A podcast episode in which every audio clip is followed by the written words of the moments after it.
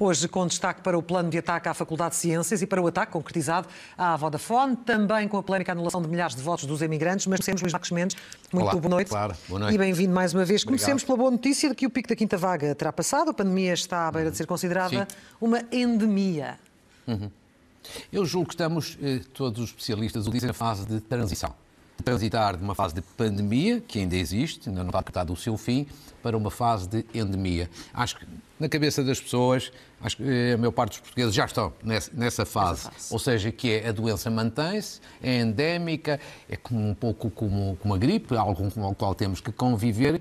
E, portanto, eh, uma próxima reunião do, do Infarmed vai ser claramente nesse sentido. Ou Essa seja, reunião do Infarmed vai- já está confirmada? Como? Essa reunião do Infarmed já confirmada? Sim, por aquilo que eu apurei, o Primeiro-Ministro tinha anunciado eh, essa reunião na terça ou na quarta-feira. Por aquilo que eu, que, eu, que, eu, que eu consegui apurar hoje, a reunião é na próxima quarta-feira, dia 16 de manhã, por videoconferência. Por videoconferência. Exatamente. Portanto, esta próxima quarta-feira. Agora, aquilo, que, aquilo que, que julgo que se vai tratar, que os especialistas estão neste momento a preparar, é um debate, sobretudo, em torno de quatro grandes questões. A saber, eu preparei aqui, aqui, três quadros, quatro questões, mas em três quadros, para ser mais sintético, temas que podem ser, de facto, debatidos e que estarão, em princípio, na agenda. Em primeiro lugar, a mudança do modelo de vigilância que é o modelo atualmente que todos nós conhecemos, que é um modelo bastante pesado. O Instituto Ricardo Jorge está incumbido de estudar o tema, está a estudar. Hoje a vigilância é sobretudo sobre os infectados e contactos de risco, num regime muito pesado. No futuro poderá, poderá vir a distinguir doença grave, doença moderada ou mesmo sem sintomas. E, portanto, estas são matérias que vão ser, obviamente, debatidas. Como as regras de isolamento podem vir a mudar, e eu julgo que é saudável que isso aconteça, sobretudo para, para os que não têm sintomas, e o próprio boletim diário da Direção-Geral de Saúde pode, na sequência desta reunião do Infarmed, vir também a, a mudar. Ou seja, para se adaptar a uma realidade nova, diferente e, sobretudo, atualizada. E fazer a transição, que é importante. Exatamente. E mais? Vacinação é um outro, é um outro tema é, inevitável também a tratar. É, ou seja, os dados são estes. O fim, de- no final deste mês, princípio de março, termina a vacinação atual da dose de reforço. Ou seja, com a população elegível, é que temos que tirar aí cerca de um milhão até um pouco mais de infectados. Estes só serão vacinados lá para maio ou para junho.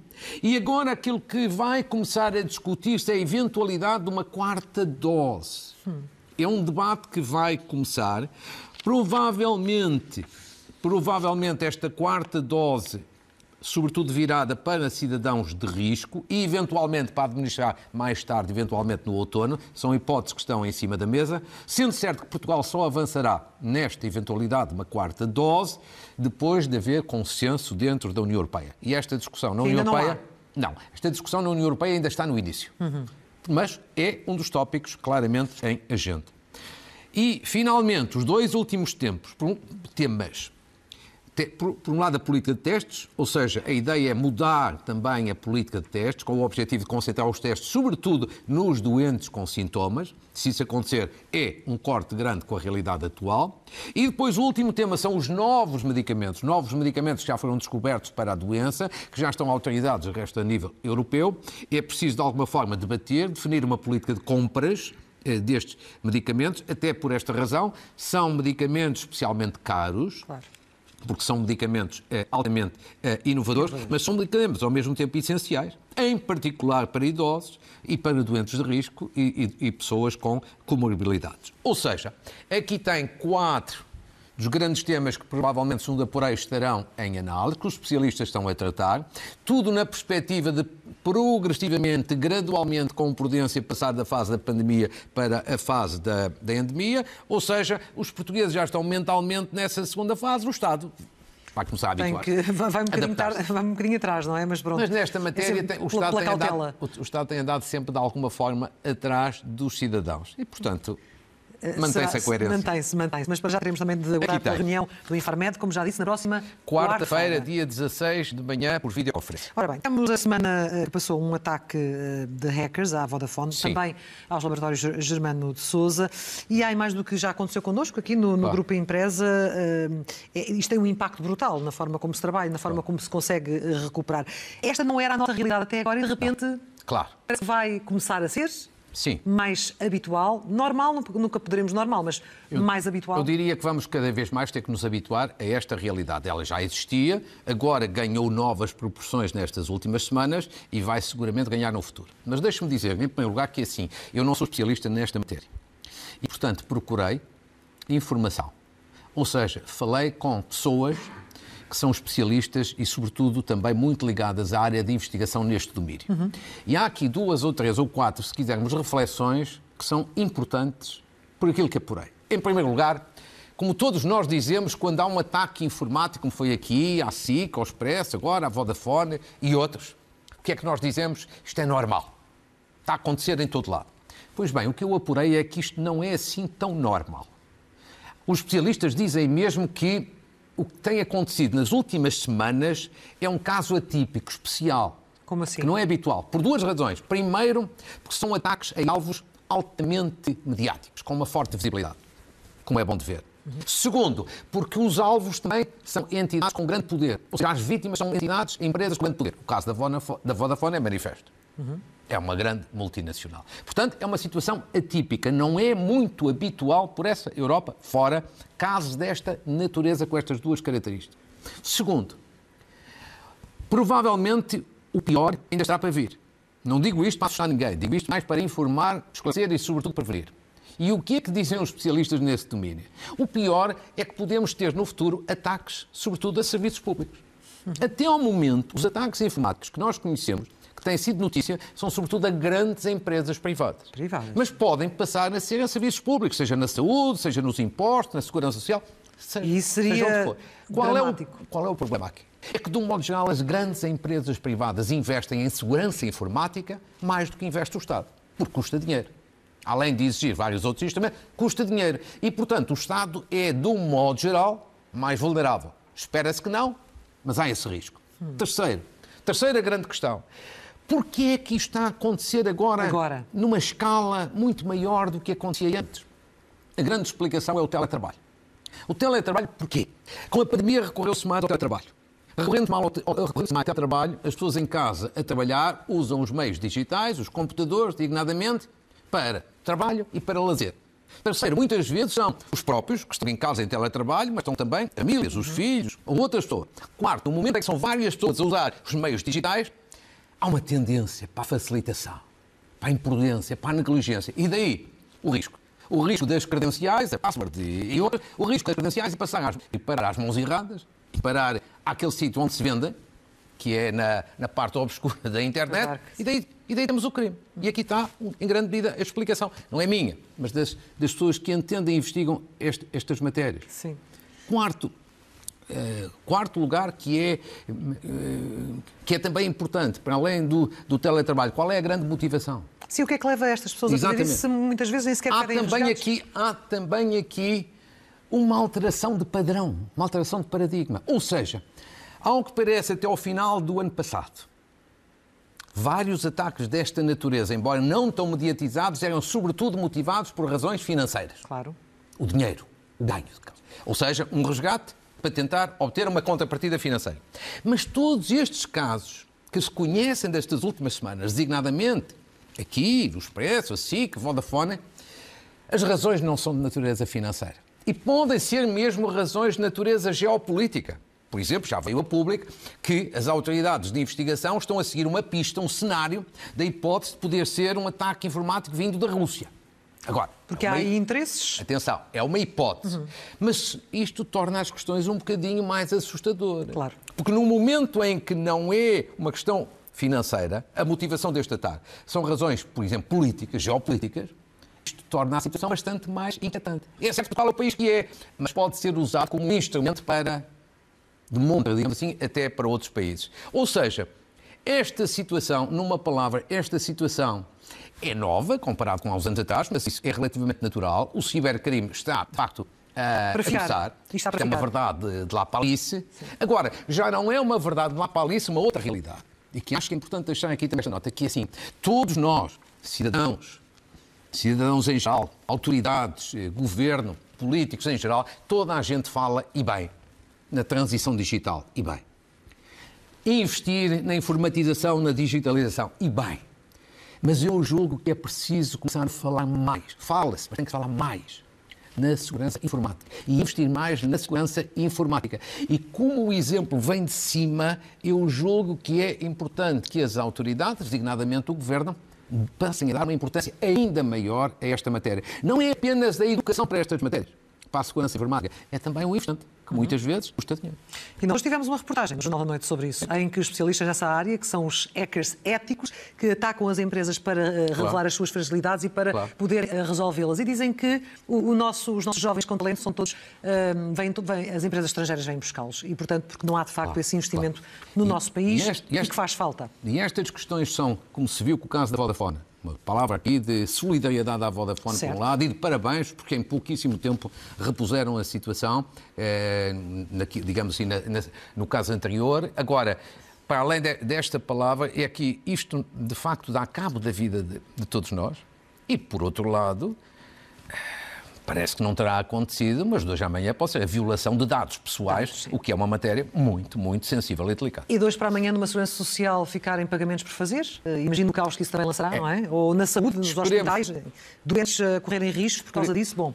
Esperemos que nada disto aconteça, mas temos que estar sempre preparados para o pior. O que também não é normal ou habitual sequer uh, é alguém em Portugal, um bocadinho copycat daquilo que, por exemplo, vemos uh, como mais comum em países como os Estados Unidos, estar a preparar um ataque a uma universidade eh, em, em Portugal e que felizmente também foi uh, apanhado graças à Sim. cooperação internacional e ao trabalho é. da nossa Polícia Judiciária. Exatamente. Essas são as duas boas notícias que há a sublinhar neste caso. Ou seja, ninguém sabe, nem ninguém pode garantir que aquele jovem fosse concretizar aquele eventual ataque que veio relatado. Ninguém sabe. Agora, há duas coisas que se sabem. Houve cooperação internacional, entre as autoridades policiais portuguesas e autoridades policiais norte-americanas, e isto é muito bom. E é muito bom porque, porque a melhor forma de evitar um atentado terrorista é, de facto, prevenir. E a informação. E nem sempre no passado, há muitos, muitos anos, essa cooperação funcionava bem. E agora funciona bem. É desta forma que se evitam muitos atentados terroristas. Boa notícia. A outra boa notícia é, uma vez mais, a eficácia a competência e o profissionalismo da Polícia Judiciária. Teve um sinal, mas depois teve que investigar e em poucos dias chegou a bons resultados.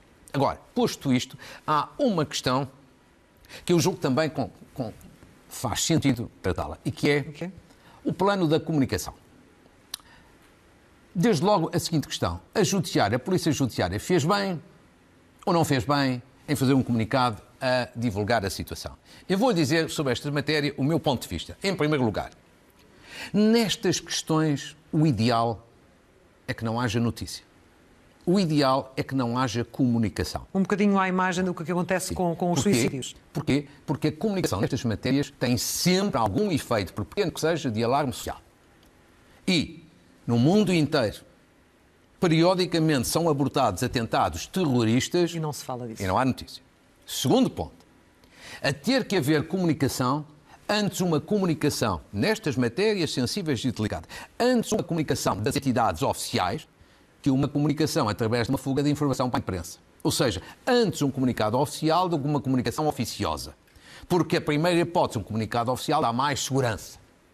E o que é que justifica? Gera menos alarme social do que uma fuga de informação. O que é que justifica yeah. então a comunicação yeah. da PJ? Há quem diga, há quem diga que a Polícia Judiciária, se não tivesse feito aquele comunicado, estava iminente uma fuga de informação. Não sei se é verdade, se não, mas já me transmitiram então. isto pessoas que conhecem as uhum, matérias. Uhum.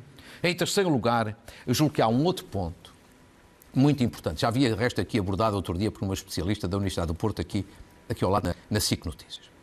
E bem, do meu ponto de vista, e que é assim, em matéria de comunicação é preciso também explicar às pessoas que não há um padrão apenas de terrorismo. Ou seja, as pessoas quando ouvem falar de terrorismo, que é uma palavra muito pesada, que gera alarme social, é preciso explicar tudo devidamente às pessoas, porque senão gera-se uma sensação de intranquilidade e insegurança. Porquê? Porque há pelo menos duas, duas, dois padrões de terrorismo, pelo menos. Quer dizer, aquele terrorismo que as pessoas estão habituadas quando se fala de um ataque terrorista é o Daesh, é o Estado Islâmico, era antigamente a ETA ou o IRA.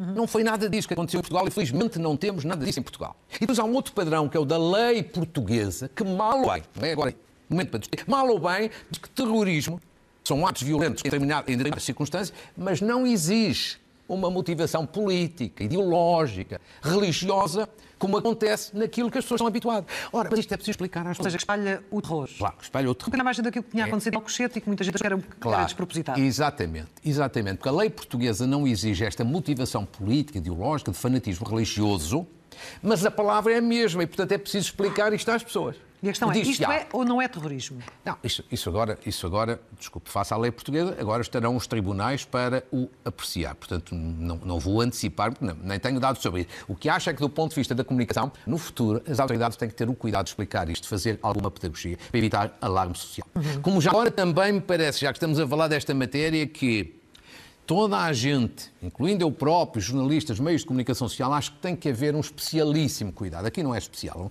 especialíssimo cuidado em não associar determinadas doenças, como por exemplo aqui foi falado que este jovem tinha a síndrome de Asperger. Asperger, sim. Bem, não se pode associar essa síndrome, essa doença a atos violentos. Isso é injusto, é errado, é penalizador para as pessoas, é penalizador para muitas famílias. Ainda hoje vi um comunicado da associação que, que acompanha estas matérias, eh, muito bem feito a este respeito. E, portanto, estamos todos sempre a aprender. Nada disto é no sentido de estar aqui a criticar, mas é no sentido de fazer pedagogia. Claro. Sendo que o fundamental, volta ao início, é que as autoridades estiveram bem. Eu acho que esse é o ponto essencial. E como eu acho que o mais importante, que a questão da comunicação é evitar o terrorismo, o mais importante é isso. Eu concluo aqui com este ponto. Há uma coisa que é muito técnica, mas que eh, os especialistas sabem o que é que são metadados. Que é uma matéria que as polícias e os serviços secretos precisam de ter acesso para melhor prevenir o terrorismo. Não vai complicar a sua vida nem a minha, mas se isto vai, é importante. Já houve duas leis que chumbaram no Tribunal Constitucional. Tem que se mudar a Constituição para dar este instrumento importante às nossas polícias e aos nossos serviços de informações na nossa defesa. Não é contra mudar, não é? Na nossa defesa, e eu, portanto, acho que era importante agora no início de uma legislatura, PS e PSD entenderem-se para fazer uma revisão da Constituição para dotar as nossas entidades de um instrumento essencial que a maior parte dos países já tem e adaptado aos nossos tempos, que são claro. novos tempos com novos desafios. Avançamos, Exatamente. porque já, enfim, o tempo, o tempo corre. Sim. Governo toma posse no dia 23. Que expectativas é que tem para o que está para vir?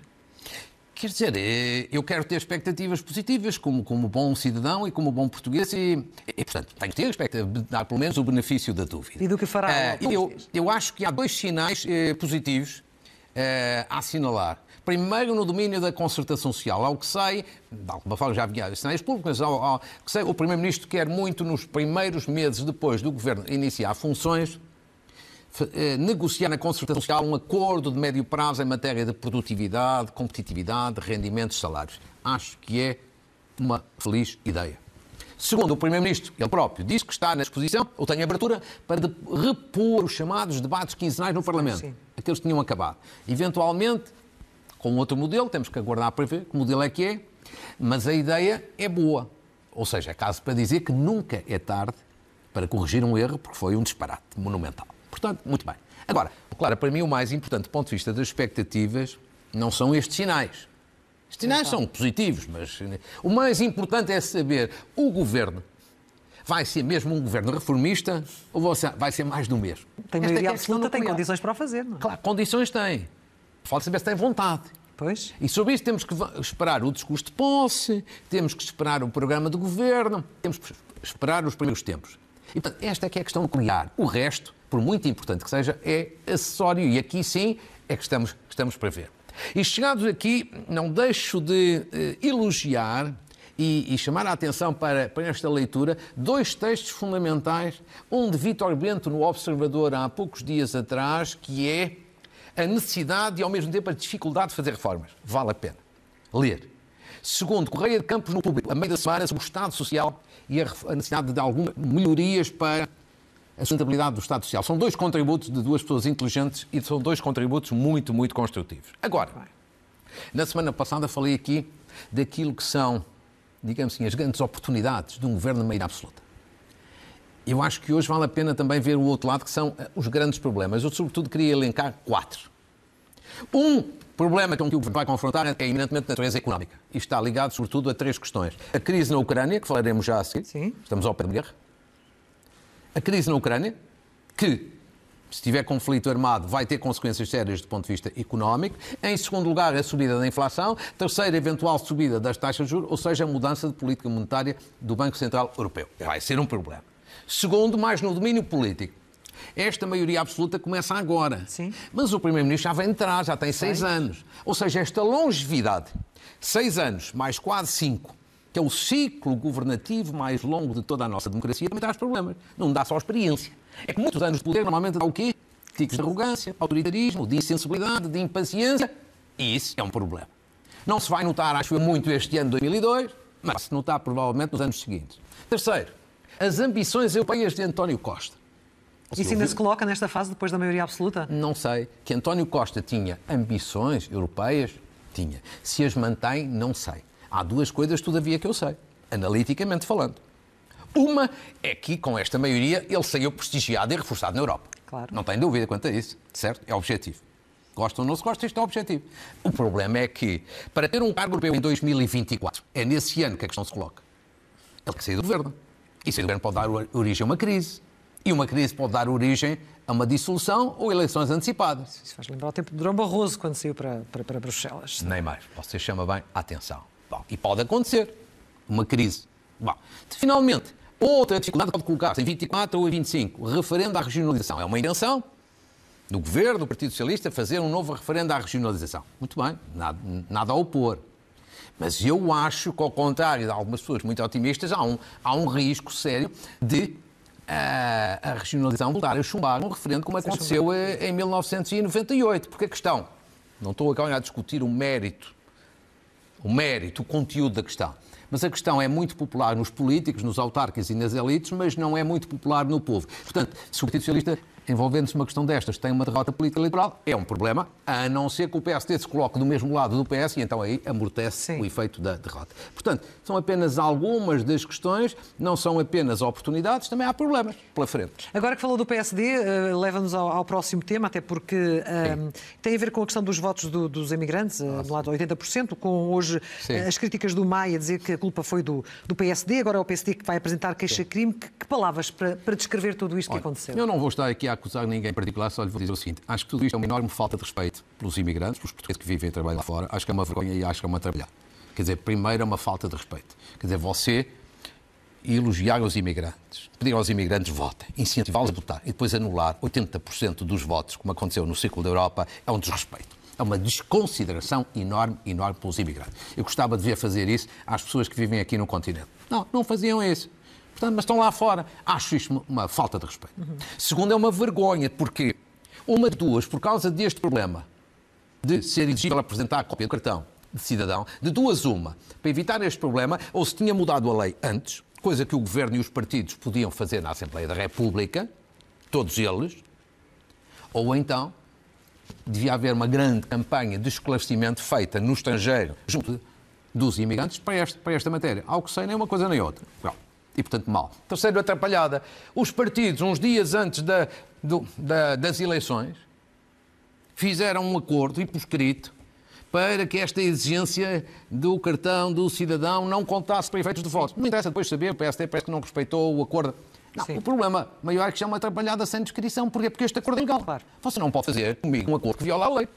Os partidos que fazem leis fazer acordos que violam a lei. Tudo isto. Mas no final fica o seguinte o mais sério, mais delicado e que não devia acontecer é uma falta de respeito enorme pelos nossos concidadãos que trabalham lá fora. Sim, depois temos, eh, temos uma situação fora da Europa, outra situação na Europa, um, enfim, não, não, não, se, não se percebe muito bem. Não consigo perceber, grande... com tantas que a lei eleitoral tem, é como é que ninguém se lembrou de antes das eleições rever a lei eleitoral, nesta matéria e noutras matérias. Bom, que sirva de lição de alguma maneira. Vamos Sim. avançar a leste. Temos a situação mais tensa nas esse, fronteiras esse é é com, com a Ucrânia. Temos ou não uma guerra à vista, porque neste momento é isso que estamos aqui na expectativa de perceber o que é que vai acontecer. Tudo o que acabámos de dizer, claro, é tudo muito relativo, é importante, mas é tudo relativo à beira do que está prestes a acontecer na Ucrânia. O Ministro da Economia da Alemanha dizia, dizia hoje que estamos à beira de uma guerra na Europa. Ministro da Economia da Alemanha. Todos os sinais são nesse sentido. Pode depois não se concretizar, oxalá não se concretize. Mas as diligências diplomáticas, até o momento, resultaram em zero. Os russos têm 150 mil militares junto à fronteira com a Ucrânia em vários, em vários lados da fronteira e imagens divulgadas esta semana mostram que numa postura ofensiva e não propriamente em manobras de, digamos assim, eh, manobras militares de caráter defensivo. Ah, em terceiro lugar, já vários países, Estados Unidos e outros, recomendaram que os seus nacionais abandonem abandone a Ucrânia. É um sinal também da iminência de uma guerra. É certo que há que terem atenção. O Sr. Putin ainda vai receber esta semana, por exemplo, dois chefes de Estado, uhum. um chefe de governo, o chanceler alemão, e um chefe de Estado, o presidente do Brasil. Portanto, não é normal que haja uma invasão ao mesmo tempo que acontecem aqui estas diligências. Mas há, de facto, aqui uma iminência de um conflito militar. E chegados aqui, eu acho que há dois ou três pontos importantes a terem atenção, que é assim, como é que a NATO vai responder a isto? A NATO é a organização de que nós fazemos parte. Vai intervir militarmente? Não vai intervir militarmente? Não. A resposta é não, porque a Ucrânia não é um país da NATO, porque nenhum país da NATO vai acionar o artigo 5 do Tratado da Aliança e, portanto, a NATO não vai intervir militarmente. Agora, pode haver duas circunstâncias. Uma são intervenções pontuais para ir recolher cidadãos nacionais que estão na Ucrânia de países da NATO. Por exemplo, só os Estados Unidos têm à volta de 35 mil claro. pessoas lá. E depois há uma outra hipótese também que toca aqui a Portugal também, e que é a NATO vai colocar tropas, não na Ucrânia, porque não é um país da NATO, mas sim nos países da NATO que fazem fronteira com a Ucrânia, por exemplo, a Roménia. E, as, e nós também, portugueses, Portugal também vai ter tropas aí, designadamente na Roménia, ao abrigo do acordo NATO. E esta matéria, até posso dizer, já está decidida há várias semanas, Governo, Presidente da República e líder da oposição, o que mostra aqui, de resto, uma grande maturidade democrática. Foi tratada em plena campanha eleitoral, em sigilo e com o consenso de quem está no poder e quem é a alternativa de poder. Segundo, se a NATO então não vai responder de forma militar, como é que, como é que vai reagir o Ocidente? com sanções económicas que todos dizem são pesadíssimas e que a maior parte dos interessados já conhece. Falta saber Sim. é se os oligarcas russos não colocaram já o dinheiro noutros sítios. Para não ter as suas contas congeladas, não colocaram já o dinheirinho eh, é, é noutros sítios. E depois, evidentemente, sanções pesadas do Ocidente. A Rússia vai retaliar. E retaliar chama-se, desde logo, cortar o gás. gás. Só a Alemanha depende a 50% a 60% do gás, da, do, do, gás da, da Rússia. E, portanto, temos aqui uma irracionalidade completa. Irracionalidade completa. Isto é completamente irracional. Mas, como eu costumo dizer, também o chumbo do orçamento cá era irracional e, e aconteceu. E é tão irracional quanto, no meio disto tudo, mesmo sem conflito militar, a Rússia já está a ganhar. Porque, independentemente de conflito militar ou não, a Ucrânia já não vai entrar na NATO. É impossível. Pois. Segundo, a Ucrânia já está economicamente destruída. Os capitais fogem, voam. Terceiro, a recuperação económica da Europa, da União Europeia, o que nos toca também, pode ser um pouco afetada. E mesmo alguma perturbação nos Estados Unidos e com o Sr. Biden, numa altura, num ano que é delicado para ele, tem eleições intercalares, que são difíceis, e é que o trumpismo pode pode retomar, pode, pode, pode é regressar. Ou seja, isto, isto é de facto irracional, mas é perigoso. Vamos eh, à frase da semana. Qual foi que escolheu? Eu escolhi uma frase de Dom José Cordeiro, que, tomou, que assumiu funções ontem como novo arcebispo de Braga, sobre a pedofilia. Ou seja, queremos saber toda a verdade sobre a pedofilia porque é a verdade que nos liberta. É uma afirmação de grande coragem, é na linha, uma afirmação na linha de outros bispos, ao contrário da Igreja Espanhola. A Igreja Portuguesa finalmente está a ter uma posição firme, muito bem. E já agora, uma palavra a quem sai, Dom Jorge Ortiga, de quem sou amigo, mas, mas nisso não me inibe, de dizer que deixa uma marca muito forte à frente da Diocese de qualidade humana, intelectual, cultural, social e, portanto, também uma palavra de saudação.